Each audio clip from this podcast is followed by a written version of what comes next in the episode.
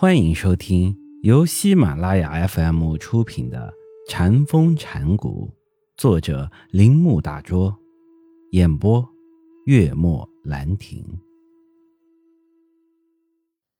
现在将这三个概念用到所要讨论的对象上面，我们可以说自信是体，般若是用，可是缺少相当于相的东西。因我们讨论的东西并不属于形象世界，慧能曾说有一种佛性构成佛的原因，而这佛性是万物皆具的，是构成他们的自信的。学禅的目的就是认识这个自信，摆脱迷惘，即摆脱烦恼。这种认识有可能吗？人怎样能够获得这种认识呢？他之所以可能，乃因为自信即自知，体而无用便不是体，体就是用，成就自己就是认识自己。通过他的自用，他的体便表现出来了。用慧能的名词来说，这个用就是见自信。例如，除非我们用手摘花献佛，不然手就不是手，就不存在。同样，如果我们不用自己的足，不用足来走路、过桥、涉水、爬山，足就不是足，足也就不存在了。所以，自慧能后，禅家充分发挥这一用的哲学，因此。提问的人便挨耳光，受脚踢，遭打击或痛骂，稀里糊涂，也使无知的旁观者莫名其妙。虽然慧能似乎避免实际应用这一用的哲学，但前面所说的那种对学禅者的粗野方式，却是从慧能开始的。我们说。见你的自信时，见很容易被当成纯粹的知觉、纯粹的认识、纯粹对自信的反对。这自信是清净无染的，而清净无染在万物和诸佛中都是一样的。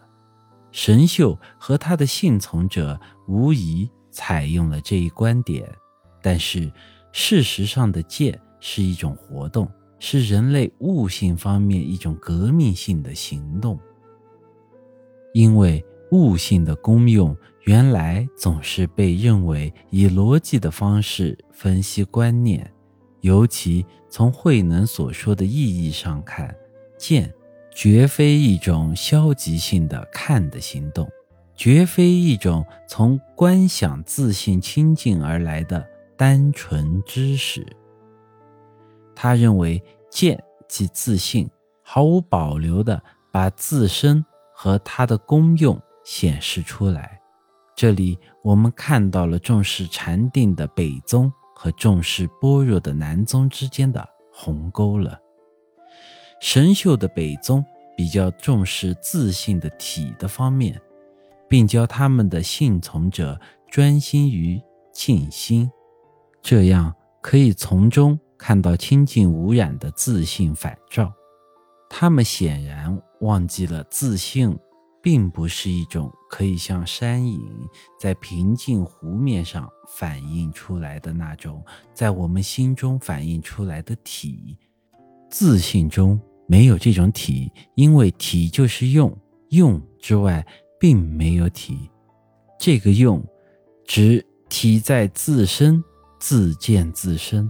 神秀完全不了解自信的这种自见或般若的一面，相反，慧能则强调我们能够认识自信的这个般若的一面。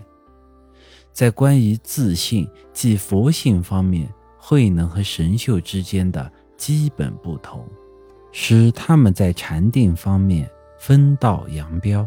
也就是说，他们对坐禅。有了完全不同的看法。下面是神秀所写的偈子：身是菩提树，心如明镜台。时时勤拂拭，莫使有尘埃。这种拂扫心上尘埃的坐禅方法，除了定心外，不容易更进一步，却容易停在静观阶段。这是慧能所谓的看境。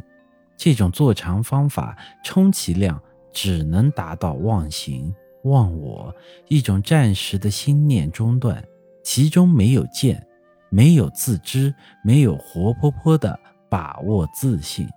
没有自发的作用，没有见性，所以这种坐禅乃是作茧自缚，是一种障碍解脱之道的人为造作。